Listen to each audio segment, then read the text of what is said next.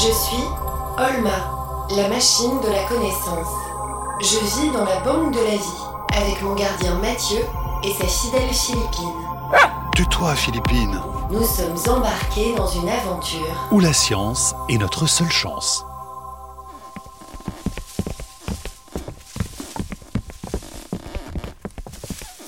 Tu dis qu'on est à quelle hauteur là, Mathieu? Voyons, on passe devant la réserve de graines. On doit être à... 60 mètres d'altitude. Oula Il faut pas que je regarde en bas. On est encore loin? On y est, Marie-Ange.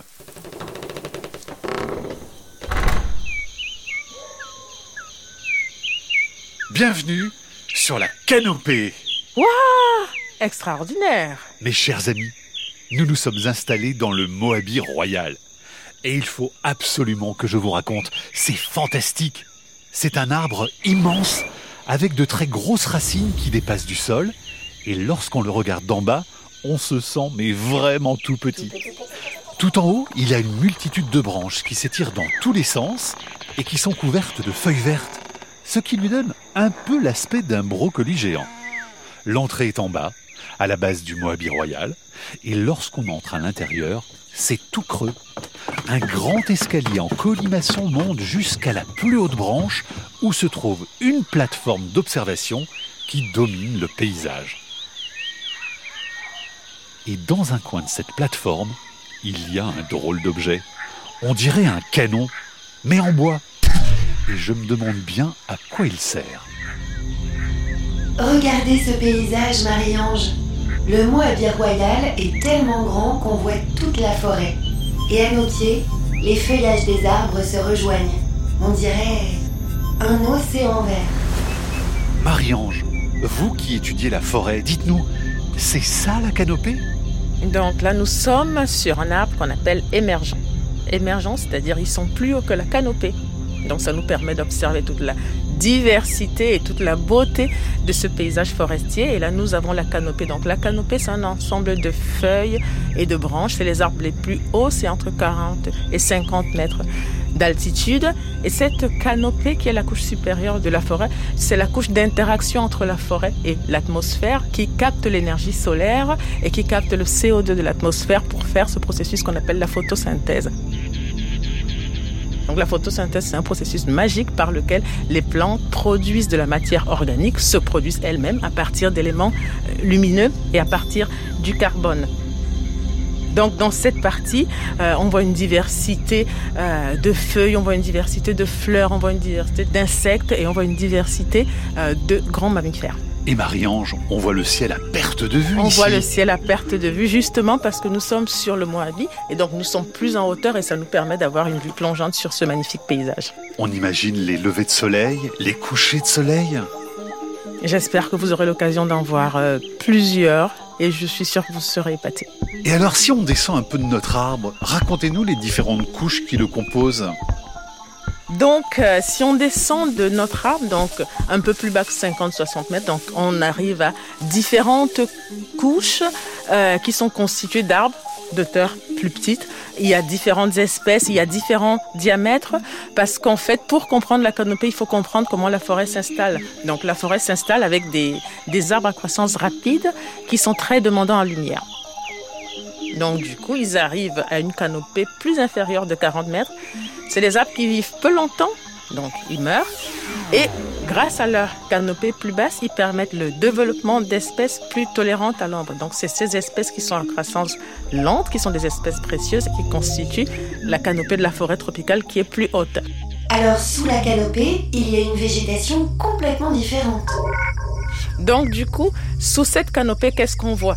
On voit des arbustes qui sont des espèces pionnières qui n'évoluent pas parce qu'elles n'ont pas les conditions nécessaires de luminosité.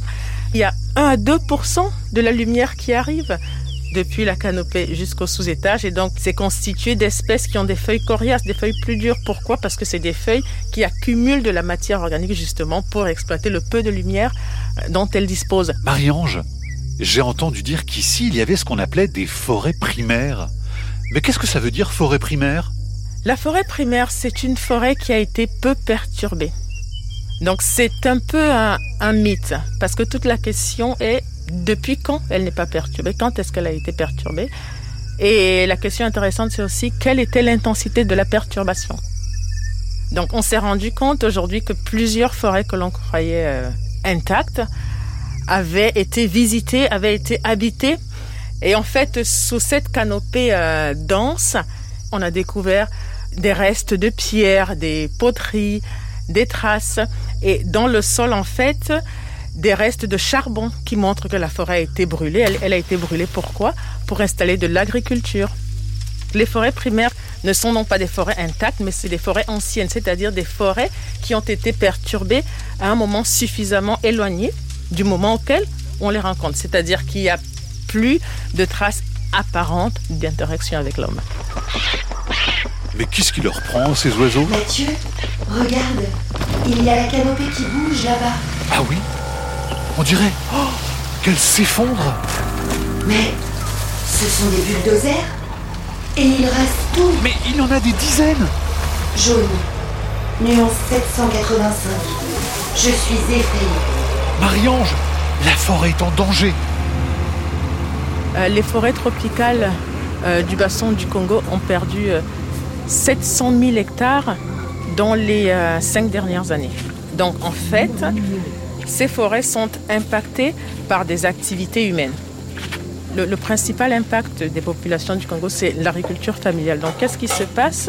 Les populations qui vivent dans la forêt, qui vivent autour de la forêt, ont besoin de la forêt pour la cuisson des aliments. C'est aussi du matériau de construction et c'est aussi de la culture pour se nourrir. Donc euh, les familles peuvent déforester 1 à 2 hectares de forêt par an pour installer des cultures vivrières, du manioc, de l'arachide. Donc ça, c'est l'agriculture euh, familiale.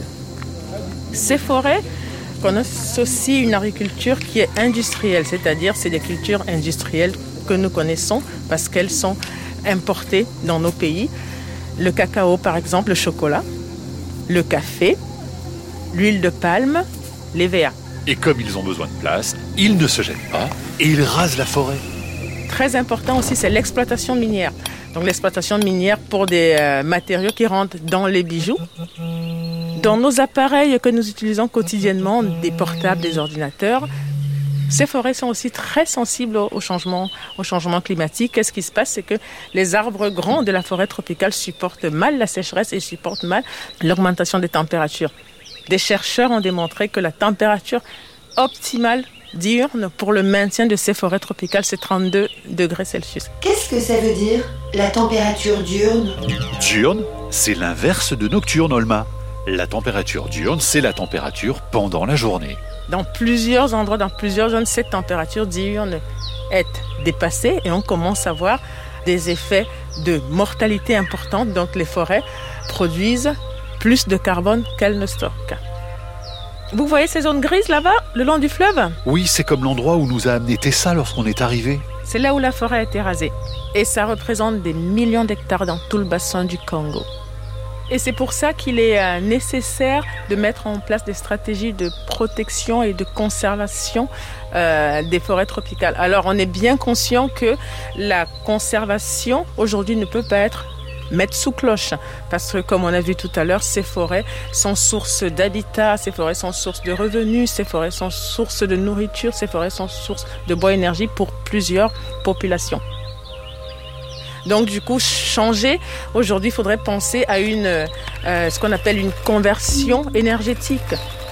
Si on ne peut plus tirer son bois énergie de la forêt, il faudrait penser à mettre en place des, euh, des formations pour que les populations puissent utiliser d'autres moyens de cuisson. Il faudrait que les gouvernements appuient leur population dans ce sens. C'est important de la préserver parce que ces forêts constituent des climatiseurs naturels. Donc on parle du bassin du Congo qui représente à peu près la moitié de l'Amazonie mais qui constitue le deuxième bassin continental au monde. Donc le, bassin du Congo, les forêts du bassin du Congo participent à la régulation climatique. C'est les sortes de climatiseurs naturels qui régulent nos températures et qui régulent nos précipitations au niveau global mais aussi au niveau local. C'est aussi important de les protéger parce que, comme on a vu au début, quand on visitait la forêt, depuis le sous-étage jusqu'à la canopée, on a vu que ces forêts, c'était l'abri d'une multitude d'espèces animales qui aujourd'hui sont en voie de disparition. Eh bien, c'est pour ça que nous sommes là, Mathieu et moi, Pour reconstruire la forêt détruite, il faut planter des millions et des millions de graines. C'est formidable, Olma. Mais ça prendra quand même des siècles pour que ça redevienne comme avant. Mais tu as raison, il faut bien commencer un jour. Conversion des connaissances. Il y a quand même quelque chose que je ne comprends pas, Olma. Quoi? Pour replanter la forêt et pour trouver toutes ces graines, comment allez-vous faire? Vous n'êtes que deux Oui, et je suis le seul à avoir des bras. Comment on va faire? Salut les amis T'es ça? Mais qu'est-ce que tu fais là? 70 mètres à pied, c'est pas de la tarte à l'ananas, mais il faut que je vous montre comment fonctionne le canon à graines. Le quoi? Ça, Justement, je me demandais ce que c'était ce drôle de truc. c'est le canon à graines que Jamie a inventé. Vas-y Olma, transfère l'énergie de tes nouvelles connaissances. Transfert de l'énergie. Parfait Le canon est chargé de milliers de graines que Jamie a collectées. Ok, Et ça, c'est un plan de la forêt avec tous les endroits qui ont été détruits et qu'il faut replanter. d'accord. Toi Olma, tu dois orienter le canon pour viser ces endroits, ok? D'accord. Voyons. Je vais viser la zone, là, à 20 km. Calcul de la trajectoire. C'est bon, il est en place. Et maintenant, hi, hi, que la fête commence 3, 2, 1. Feu à volonté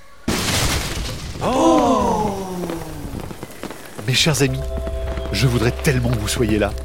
Quand le canon tire, il fait trembler toute la plateforme et il envoie des milliers de graines qui montent très haut dans le ciel comme un boulet. Et en redescendant, elles s'éparpillent et ça donne le plus beau feu d'artifice que j'ai jamais vu. Les graines scintillent et redescendent lentement en laissant derrière elles des traînées bleues, jaunes, vertes et rouges. C'est un spectacle inouï. Et voilà, Mathieu. Les graines se sont déposées sur la zone détruite. Et maintenant, il n'y a plus qu'à attendre que ça repousse.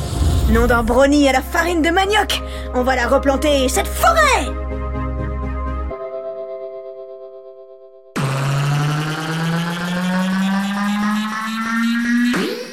Olma est un podcast original de France Inter avec la Cité des sciences et de l'industrie.